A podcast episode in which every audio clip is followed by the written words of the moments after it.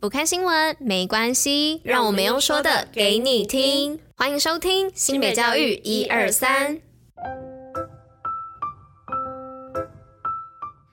Hello，大家吃饭了吗？我是珍珍，我是拉拉，大家午安，午安。今天是四月十一号，礼拜二，新北教育一二三的第两百四十八集，同时也是第三届的第五十九集哦。好久没有来讲天气了，这周天气好像都还会不错。那今天提醒一下大家，日夜温差超大的，平日气温呢大概是落在十八到二十八度哦，温差大概有十度，所以到清晨夜晚的时候天气会偏凉。那大家如果今天有出门的话呢，上班族可能要多带一件外套。那同学们放学之后也要注意不要着凉了。那如果有带外套的话，也要记得穿上哦。那接下来呢，就让我们进入今天的活动跟新闻吧。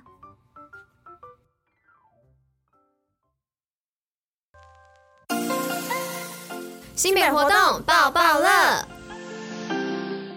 今天的活动要来报什么呢？是要来报新北假日艺术学校增加三十所，欢迎亲子假日做会玩艺术。那新北市假日艺术学校呢，今年增加到三十所喽。那从四月起呢，到十二月，总共开设两百多门各类的艺术课程，那提供学童们在周末假日以及暑假来做参与。那课程涵盖视觉、传统、新媒体、表演、音乐等八大艺术领域。今年呢，还特地增开许多新课程，像是十分国小的天灯营、永和国中的流行舞蹈、寿丰高中的热门音乐课等等。那课程呢，以及报名资讯可以上新北市社会教育资源网查询。那也欢迎家长们踊跃报名参加哦。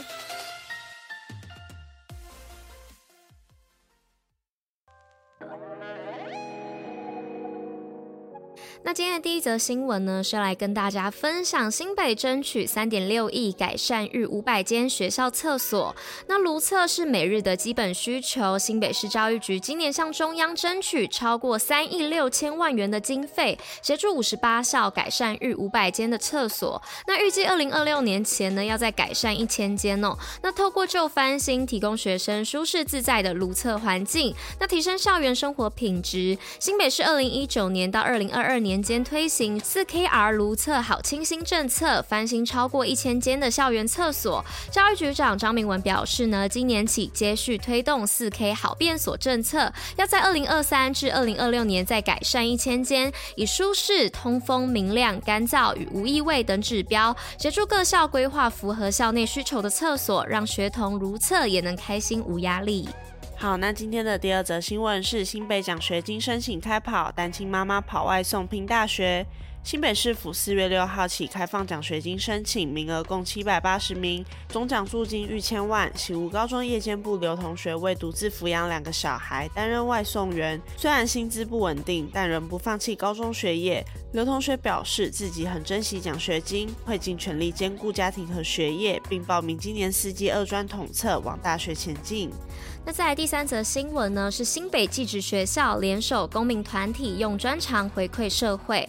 那新北市教育局呢，昨天与六个公民团体签署合作备忘录，希望培养技职学生能力，并回馈社会，以所学专长协助民众解决生活问题，如维修电器。那以鼎国际教育基金会呢，与瑞芳高工合作六年，教电机、电子及资讯科学生维修二手家电，到邻近长者家中为电器鉴检。那高级专员。詹雅茹说，基金会邀请三阳、大同的业师培养学生维修专长，让技职学生学用和一，已有千名学生参与。那有学生到大学呢，仍会返校教学弟妹。新北市技职呢，将社会责任列入技职白皮书，提出四年三十个行动方案。这次与 Five Person Decide Action、岛内散步、甘乐文创、格外农品、宜鼎教育基金会以及 One Forty 共六个公民团体合作，推出继续未来计划，展现永续社。会素养。好，那今天的最后一则新闻是新北安溪国小儿童节活动，体验异国童玩乐趣。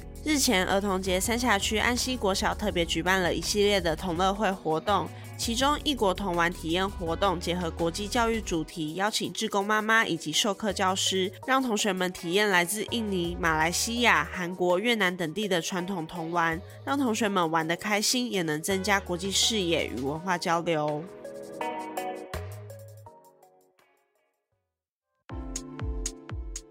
新北教育小教室知识补铁站。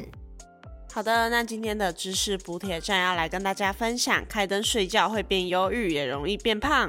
那许多人呢，晚上睡觉习惯开一盏小灯哦，但其实呢，只要一盏微弱的路灯透过窗户的亮度，就可能导致忧郁哦。那美国研究团队表示啊，睡觉时呢，除了熟知的褪黑激素之外呢，人体还会分泌免疫、代谢、修复等功能的荷尔蒙，同时呢，降低压力荷尔蒙可体松的产生。但有灯光呢，则会让睡眠品质变差哦，还有内分泌失调。就算有七小时的充足睡眠，那日常作息也都按照二。四小时的日夜规律来做，只要有不是正常日夜的光照哦，就会影响睡眠品质，容易形成忧郁、记忆力衰退、懒得动，还有易变胖等疾病哦。那建议呢，睡觉时啊还是要关灯。那在睡前的一到两个小时，最好就开始慢慢调整亮光哦，那身体才会进入休息的状态，比较容易有深层睡眠，那得到充分修复。隔天起床后呢，再去外面晒一下刚出来的太阳，就可以有效调节生理时钟的功效哦。好的，那以上呢就是今天的知识补铁站。那今天的新北教育一二三第两百四十八集就到这里啦，我们明天见，拜拜。大家拜拜。睡觉睡觉睡觉睡觉，不会变黑。